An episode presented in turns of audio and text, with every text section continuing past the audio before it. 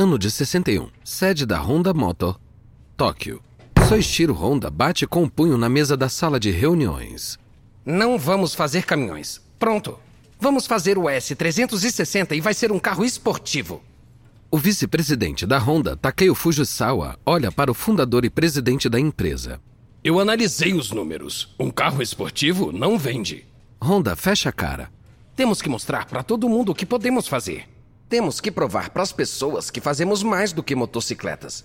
Fujisawa se inclina para frente. Se fizermos um carro que mal vende uma dúzia de unidades por mês, ninguém vai levar a gente a sério. Devemos fazer um caminhão leve. Os dois homens se encaram. O futuro da Honda está em jogo e nenhum dos dois quer ceder. O Ministério de Comércio Internacional e Indústria do Japão quer consolidar as fabricantes do país em duas ou três grandes corporações. Eles acreditam que só assim o Japão vai poder competir com os gigantes automobilísticos da Europa e dos Estados Unidos. Também querem proibir que empresas que ainda não fabricam carros entrem no mercado. Então, agora, a Honda Motor está em uma corrida contra o tempo para lançar o seu primeiro automóvel antes do governo mudar a lei. Mas Fujisawa e Honda não conseguem concordar sobre qual veículo deveria ser. Honda explode de novo. Não. Vamos fazer o S360. Além disso, se tivesse prestado atenção, ia saber que o ministério só quer impedir a gente de fabricar carros. Eles não ligam para caminhões. Fujisawa está assustado. Ah, é, eu devo ter perdido isso. É, bom, nesse caso, sim. A gente devia fazer um carro, mas não um carro esportivo. Precisamos fazer algo que venda. O S360 devia ser um carro executivo. O que isso significa? Carro executivo. Um carro confortável para um, um homem de negócios ir ao trabalho.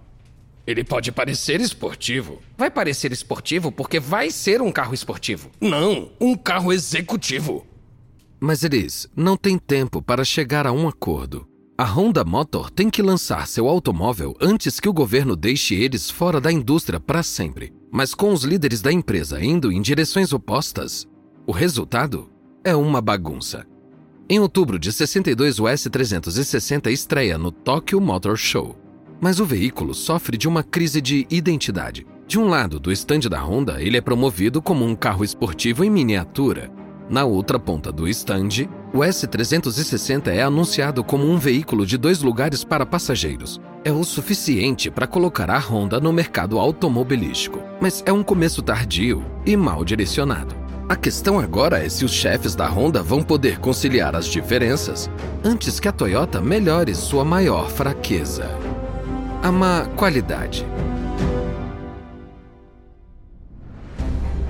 Da Wondery. Eu sou Lucas Soledade e esse é o Guerras Comerciais.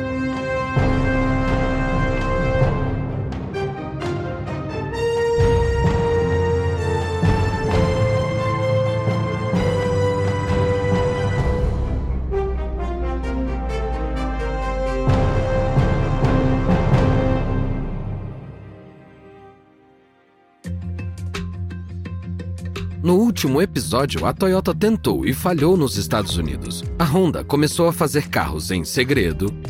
E o governo do Japão elaborou um plano para consolidar a indústria automobilística e resistir à concorrência estrangeira. Mas enquanto o governo busca cooperação, as principais fabricantes do Japão, Toyota e Nissan, estão trocando farpas. Este é o episódio 2 Massacre em Detroit. Ano de 61. Cidade de Tóquio, Japão. O lugar que antes era conhecido como Koromo. Na sede da Toyota, o presidente da empresa, Fukio Nakagawa, está de mau humor. A Toyota não atingiu as metas de lucro de novo. Ele desconta a raiva no vice-presidente executivo Eiji Toyoda. É culpa do engenheiro-chefe. O Corona tá cheio de defeitos. É por isso que as pessoas estão comprando o Nissan Bluebird. Toyota sabe disso. Bom, todo mundo no Japão sabe disso. O embate entre o Corona e o Bluebird pelo mercado de carros compacto capturou a imaginação do público. Mas não há dúvida de quem está ganhando. O Bluebird supera o Corona em 2 para 1. E a razão da vitória do Bluebird é a qualidade. Comparado ao Bluebird, o Corona é um fiasco. Ele luta para chegar aos 100 km por hora, mas o motor superaquece e tem problemas no freio. Mas Toyota não acha que a culpa seja do design do Corona Kenya Nakamura. Olha, eu não acho que seja culpa do Nakamura. Não é só o corona. Temos que encarar a verdade. Nosso problema é a má qualidade de todos os nossos veículos. É parte do motivo do Crown ter ido mal nos Estados Unidos. Então, de quem é a culpa? Hum, do controle de qualidade. Abrimos grandes fábricas, contratamos milhares de funcionários, mas. Na pressa de crescer, priorizamos o volume em detrimento da qualidade. Agora, estamos pagando o preço. Ok, mas qual é a resposta? Seguir o exemplo da Nissan. Eles adotaram isso que chamam de controle de qualidade total. Eles focam em prevenir defeitos em vez de detectá-los depois do problema. Eles tornam o controle de qualidade responsabilidade de todos. Por exemplo, se um operário de fábrica encontrar um defeito, ele deveria interromper a linha de produção imediatamente. Com o apoio de Nakagawa, Toyota reformula os sistemas de controle de qualidade da Toyota para garantir que o próximo Corona não seja um fracasso. Mas mesmo quando a Toyota se prepara para o próximo confronto com a Nissan, o governo do Japão quer que as empresas em guerra parem de brigar e virem uma só. Mas nem a Nissan nem a Toyota querem abrir mão da independência que possuem. E com a Honda entrando na produção de automóveis contra a vontade do governo, o grande plano se desfaz. No começo de 64, o governo japonês desiste e deixa a indústria automobilística moldar seu próprio futuro. E agora, com o governo fora da sua cola, a Honda pisa no acelerador. Agosto de 64. Circuito de Nürburgring, Alemanha Ocidental. Ronnie Buckner agarrou o volante enquanto outra curva fechada se aproxima dele. Esta é a primeira corrida de Fórmula 1 do americano e ele está no circuito mais notório do mundo. O Nürburgring tem 22 quilômetros de curvas implacáveis e retas estreitas que chegam a 300 metros de elevação em alguns pontos. Ele foi apelidado de O Inferno Verde e é literalmente assassino. Ontem mesmo, um piloto da Porsche morreu durante uma volta de treino. E Bucknan está dirigindo um carro não certificado, um Honda todo branco com um sol nascente vermelho no capô. Ele muda de marcha e segue em frente.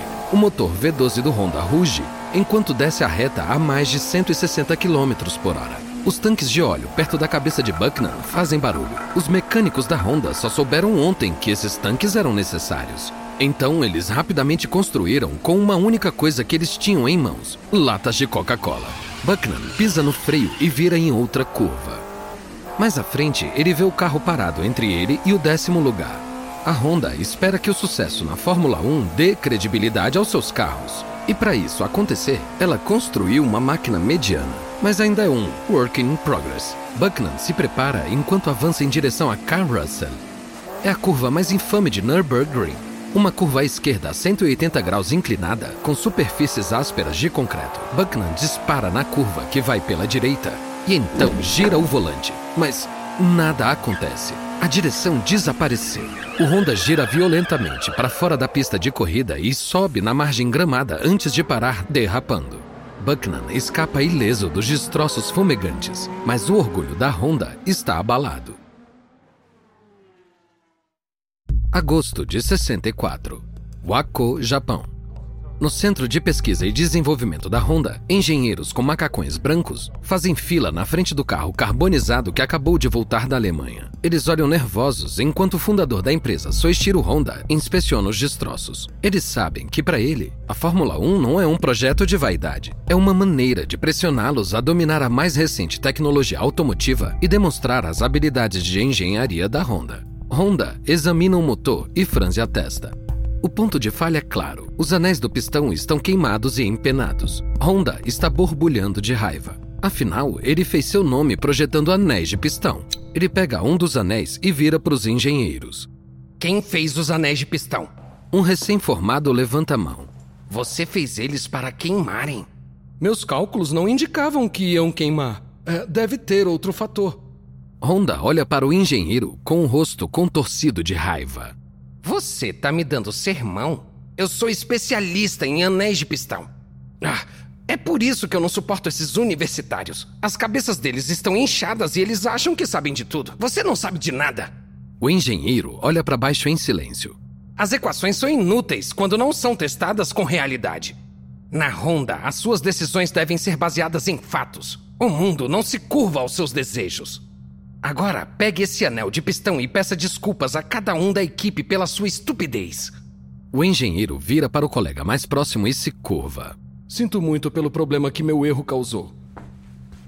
Honda relaxa, enquanto o engenheiro vai até o próximo colega e pede desculpas de novo. Ninguém aqui vai cometer o mesmo erro. Mas enquanto Honda persegue a glória na Fórmula 1, seus automóveis fracassam. O carro esportivo S360 nunca entrou em produção. Seu sucessor melhorado, o S500, chegou aos showrooms, mas as vendas são péssimas. Enquanto a Honda luta para engatar, a Toyota troca de marcha e avança.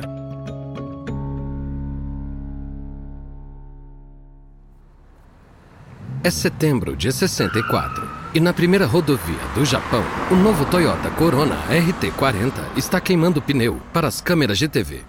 Esse compacto quadrado de terceira geração é o primeiro produto do novo regime de controle de qualidade total da Toyota.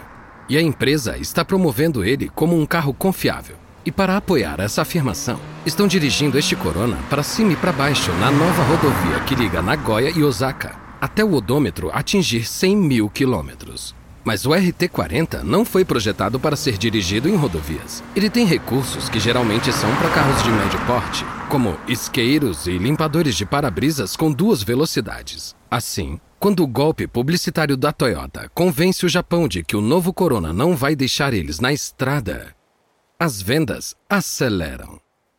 No final do ano, o Corona alcança o Nissan Bluebird. Então, na primavera de 65, o Corona avança e fica lá. E com o Japão no bolso, a Toyota se volta para os Estados Unidos. Mas depois do fracasso do Crown no final dos anos 50, a Toyota não quer correr riscos.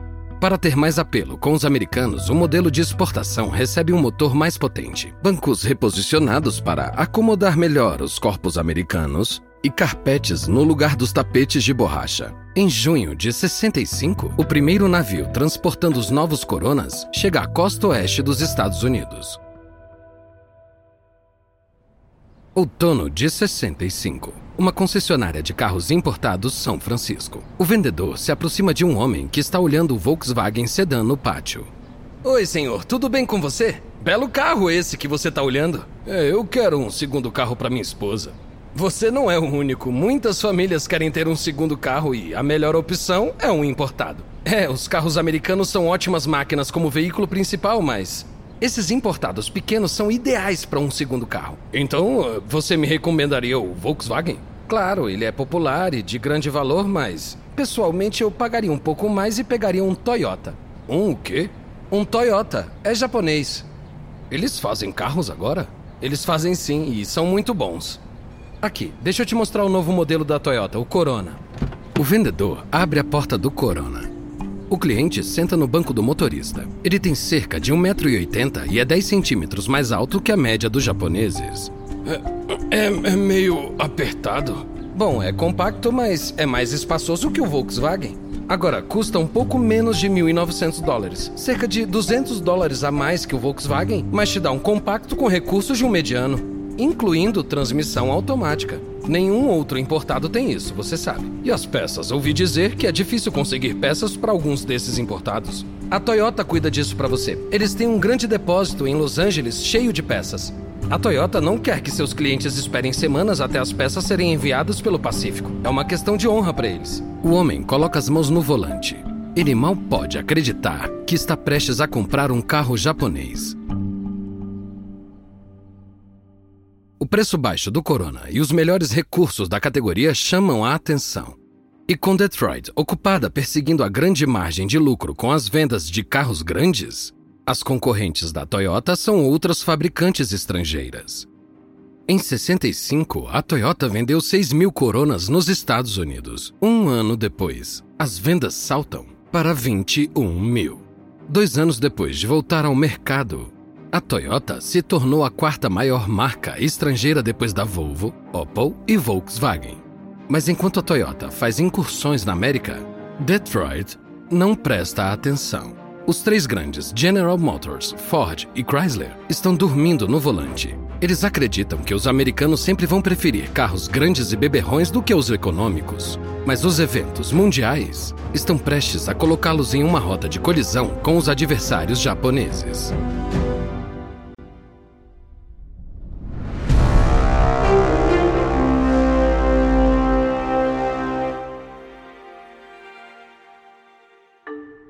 Primavera de 67, Tóquio. Na sede da Honda, o vice-presidente Takeo Fujisawa serve sake em dois copos e entrega ao fundador Soichiro Honda. Eles estão em clima de comemoração. O novo carro da Honda está prestes a ser lançado e eles acham que pode ser o sucesso que eles estão tentando fazer há cinco anos. Ele se chama N360. É um sedã de duas portas menor que uma cama king size, com a mesma qualidade.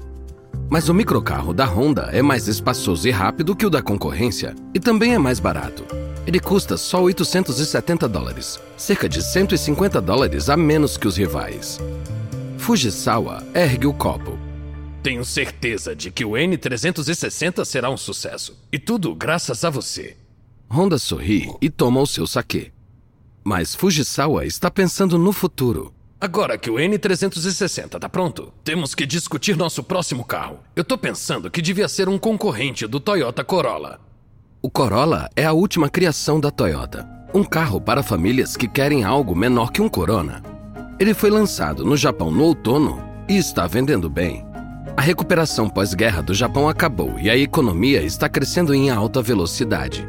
A nova e crescente classe média do país agora aspira a ter essas três coisas: uma TV a cores, ar-condicionado e um carro. E com seu estilo americano, transmissão de quatro marchas, estilo carro esportivo e lanternas traseiras, o Corolla é o carro que eles querem. A Toyota fabrica 30 mil Corollas por mês, mas ainda não é o suficiente para atender a demanda. Fujisawa se inclina na cadeira. Se projetarmos a partir do seu motor de carro de corrida, podemos competir com a Toyota. Honda abaixa o copo. Ele não está mais sorrindo. Engenharia é o seu negócio. O de Fujisawa, o exagero. Eu não tô interessado em fazer isso. Nosso próximo carro vai ser um pequeno carro de passageiros, com motor refrigerado a ar. Ele vai ter apelo global. A Toyota vai ser pega de surpresa. Você se concentra nas vendas e deixa a engenharia comigo. Fujisawa deixa o assunto de lado, mas ele vai se arrepender de deixar a Honda fazer o que quer. É novembro de 67 e em Detroit, o chefe de vendas do meio oeste da Toyota está fazendo uma coletiva de imprensa antes do Detroit Auto Show anual. E ele não para de sorrir. Depois de anos ganhando a vida vendendo Land Cruisers, a operação da Toyota nos Estados Unidos está avançando. Este foi nosso melhor ano até agora. Vendemos 36 mil veículos e nos tornamos a terceira maior marca estrangeira. Isso apesar da escassez de carros que são enviados do Japão. Mas isso não é mais um problema. Então, no próximo ano, esperamos ser a segunda marca estrangeira logo atrás da Volkswagen. Um dos jornalistas interrompe. Isso significa que o Corolla está vindo para a América? É isso mesmo. O Corolla é enorme no Japão e estamos confiantes de que também vai se sair muito bem aqui. Por isso, esperamos vender 80 mil veículos no ano que vem. Outro jornalista faz uma pergunta. Vocês estão preocupados com a Honda? Ela está trazendo uma versão do N360 para os Estados Unidos no ano que vem. Ha! Preocupado? Não, nem um pouco. Só acho que esse não é o tipo de carro que os americanos vão comprar. As dúvidas da Toyota sobre as perspectivas do microcarro da Honda nos Estados Unidos são claras. Quando o N600 da Honda chega, as vendas são péssimas. E a Honda tem mais más notícias em casa também. A Honda está achando mais difícil do que o esperado criar um carro pequeno de classe mundial. Mas isso não é só porque a Honda nunca fez um antes. É também por causa das demandas implacáveis do fundador Soichiro Honda por originalidade e porque as ideias sobre o que o carro deveria ser estão mudando constantemente. No verão de 69, o carro é lançado como Honda 1300 e vai mal. Ele é elegante e vem carregando novas ideias de engenharia, mas também é caro, vulnerável ao desgaste e atrai principalmente as pessoas que ficaram entusiasmadas com a ideia de motores refrigerados a ar. O fracasso do Honda 1300 choca a empresa e o próprio Honda.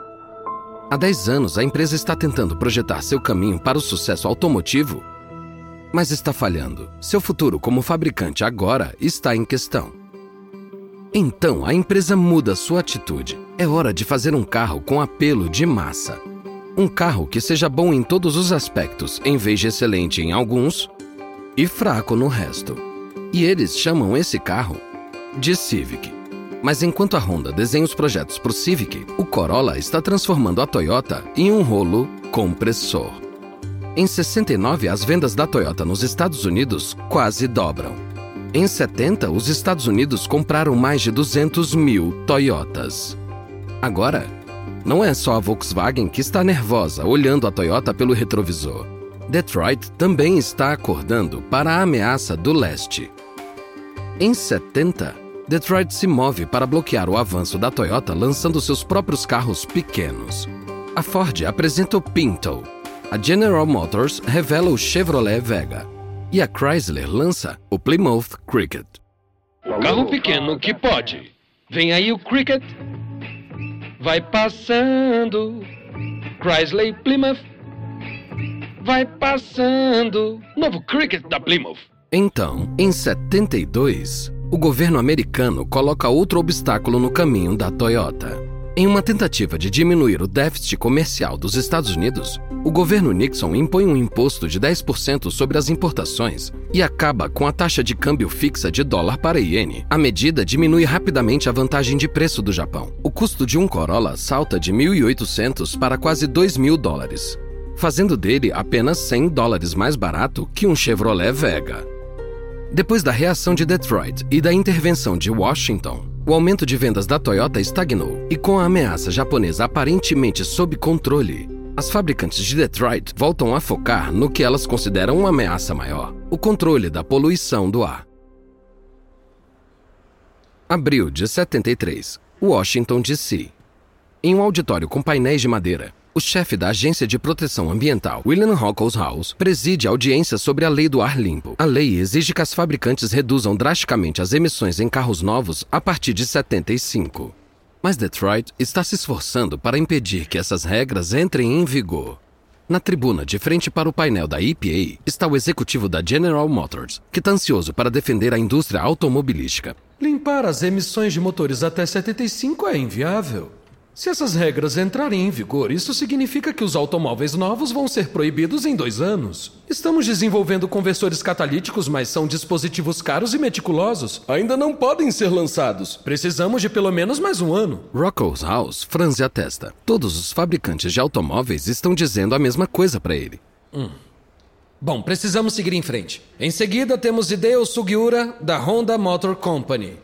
Senhor Sugiura, Sugiura levanta de sua cadeira e vai até a tribuna para ler sua declaração. Ah, na Honda, apoiamos as medidas da Lei do Ar Limpo. O Japão implementou há pouco tempo uma lei parecida, porque em qualquer cidade grande, a poluição arde nos olhos e queima nossos pulmões. Rocco's House senta. Ele deduziu que a Honda, como a Toyota e a Nissan, apoiaria silenciosamente uma postergação. Um leve sorriso surge nos lábios de Sugiura. Previmos esse problema em meados dos anos 60 e começamos a pesquisar. Exploramos muitas opções, inclusive a óbvia de usar um conversor catalítico para limpar os gases de escape dos motores existentes. Mas achamos que a melhor solução é fabricar motores menos poluentes. Os executivos de Detroit ouvem impassíveis. E por isso nós fizemos um sistema de motor mais limpo. Nós o chamamos de CVCC. A produção vai começar este ano e vamos apresentá-lo em breve no nosso novo carro compacto, o Civic. Há um silêncio atônito. Os executivos de Detroit olham boquiabertos. A Honda acabou de destruir sua estratégia de lobby. Rocco's House se inclina para frente. Uh, espera aí. Você está dizendo que a Honda vai fabricar um motor que atende aos padrões da lei do ar limpo este ano? Exatamente. Também estamos dispostos a licenciar nossa tecnologia em termos razoáveis para qualquer outra fabricante. O final do discurso da Honda surpreende a indústria automobilística. Detroit responde afirmando que a tecnologia da Honda só serve para carros pequenos. Então, a Honda leva um Chevrolet Impala de 2 toneladas para Tóquio, equipa ele com seu sistema CVCC e envia de volta aos Estados Unidos para testes de emissões ele atende aos padrões da lei do ar limpo. A Toyota engole o orgulho e faz um acordo para usar a tecnologia da Honda até que seus próprios conversores catalíticos estejam prontos para entrar em produção. A Ford também bate a porta. Ela se oferece para colocar as placas de identificação da Ford nos carros da Honda e vendê-los nos Estados Unidos. É uma grande oportunidade, com potencial de colocar a Honda à frente da Toyota nos Estados Unidos. Mas a Honda recusa. Em vez disso, ela busca capitalizar o burburinho sobre o seu motor mais limpo.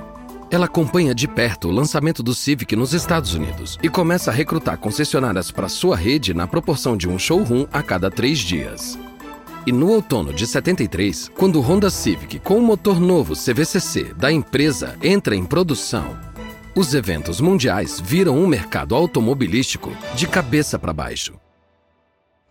Good evening. Boa noite. A guerra do Oriente Médio produziu efeitos em todo o mundo hoje. Os países produtores de petróleo do mundo árabe decidiram usar o petróleo como arma política. Eles vão diminuir a produção de petróleo em 5% ao mês até os israelenses saírem dos territórios ocupados. No começo, a crise parecia distante. Mas dois dias depois, os Estados Unidos prometem ajuda militar a Israel e as nações árabes impõem um embargo às vendas de petróleo para os Estados Unidos. Em semanas, a América está com pouco combustível. O Congresso aprova um racionamento, os postos de gasolina fecham e longas filas se formam nos que ficaram abertos. Mesmo com o controle de preços em vigor, o custo da gasolina sobe de 39 para 59 centavos de dólar por galão. O embargo termina em março de 74. Mas a experiência traumatiza os Estados Unidos. Eles consideravam a disponibilidade de gasolina barata como garantida, mas não mais. Agora, importam mais os quilômetros por litro que os quilômetros por hora. Mas agora que os Estados Unidos estão prontos para trocar os beberrões pelos econômicos, a Toyota e a Honda precisam convencê-los a comprar japoneses antes que Detroit possa revidar. Se puder,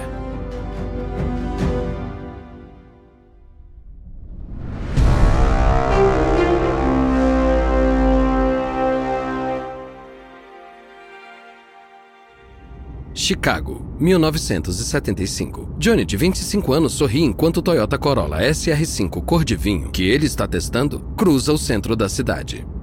O vendedor da Toyota no banco do passageiro percorre os recursos padrão enquanto eles atravessam o rio Chicago. Sabe, também são padrões os freios a disco dianteiros elétricos e a rádio AM. Esses bancos dianteiros também reclinam totalmente. Johnny vê o reflexo esportivo do carro no vidro de um arranha-céus. Ele gosta do que vê. Então, qual é a quilometragem? O vendedor se reclina no seu assento e sorri. Ele raramente perde uma venda quando os clientes querem baixa quilometragem. Ah, é ótima. 16 km por litro na estrada, 10 na cidade. E qual a confiabilidade? Eu comprei um Chevy Vega durante a crise do petróleo e, cara, isso foi um erro. Uma das rodas traseiras saiu enquanto eu estava dirigindo. O vendedor sorri.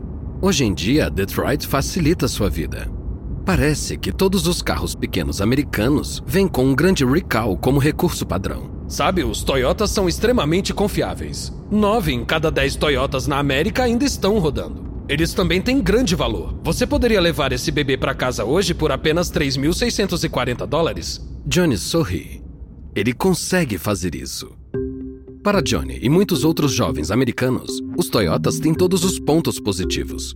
Eles têm a aparência, a confiabilidade, a economia de combustível e os generosos recursos padrão que as pessoas querem. Tudo isso por um preço muito baixo. Seus pais podem duvidar em comprar produtos japoneses, mas a geração do pós-guerra está mais aberta às marcas estrangeiras, especialmente agora que os carros americanos estão marcados pela reputação de carros velhos que consomem muita gasolina. E, como a escolha da maior geração da história, as vendas da Toyota disparam.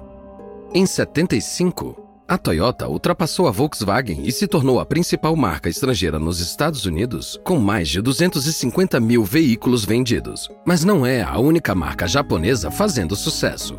Depois de anos de luta, a Honda finalmente conseguiu fazer sucesso com o Civic. Seu motor mais limpo, preço baixo e economia de combustível são uma combinação vencedora depois da crise do petróleo. A Honda está vendendo mais de 100 mil Civics por ano nos Estados Unidos. É sucesso suficiente para Soichiro Honda e Takeo Fujisawa se aposentarem confiantes de que deixaram o negócio em ótima forma. E as coisas vão só melhorar. Em 76, a Honda apresenta o Accord, seu primeiro carro novo desde a aposentadoria de Soichiro Honda, lançado como uma alternativa mais barata ao Corolla e cheio de recursos mais comuns em carros de tamanho normal, é um grande sucesso que consolida o status da Honda como a mais nova potência em automóveis. Mas apesar de todo o sucesso, a Toyota e a Honda ainda estão fabricando carros pequenos que oferecem pouco lucro. E isso é ótimo para Detroit, porque está fazendo grandes motores ganharem muito dinheiro. E agora que a crise do petróleo acabou e os Estados Unidos estão saindo da recessão, o público americano está redescobrindo seu amor pelos gigantes nas estradas. Nos anos de 77 e 78, os grandes beberrões voltaram à moda as vendas da Toyota ficaram estagnadas. Centenas de milhares de carros japoneses não vendidos entopem os portos. Mesmo descontos de até mil dólares não são suficiente para fazer os americanos comprarem os pequenos. Com o início de 79, parece que o avanço japonês acabou e o mercado automobilístico voltou à normalidade. Mas apenas duas semanas depois do início do ano, a Revolução Iraniana derruba o Shah e causa uma queda dramática na produção de petróleo. E dessa vez, não há controle de preços para proteger os motoristas americanos do choque. O preço da gasolina dispara 80% em três meses. E as bombas secam. Em abril de 79, voltam a se formar longas filas nos postos de gasolina. Good evening. Boa noite. Para milhões de americanos, este pode ser o pior fim de semana que já enfrentaram para encontrar gasolina e terem liberdade automobilística que eles consideram adequada. A escassez de gasolina se espalha por todo o país. Falta de serviço, filas para abastecer e postos de gasolina fechados estão se tornando comuns. Você tá só alguns carros de distância, né? É, e eu tô preocupada. Tô cansada. Eu fiz isso ontem também. Quanto tempo você ficou na fila ontem? Ontem? Não muito tempo, tipo uma hora e meia. E isso não é muito? Hoje faz mais de duas horas e meia. O caos nas bombas desencadeia uma mudança ainda mais decisiva nos hábitos de compra de automóveis do que em 73.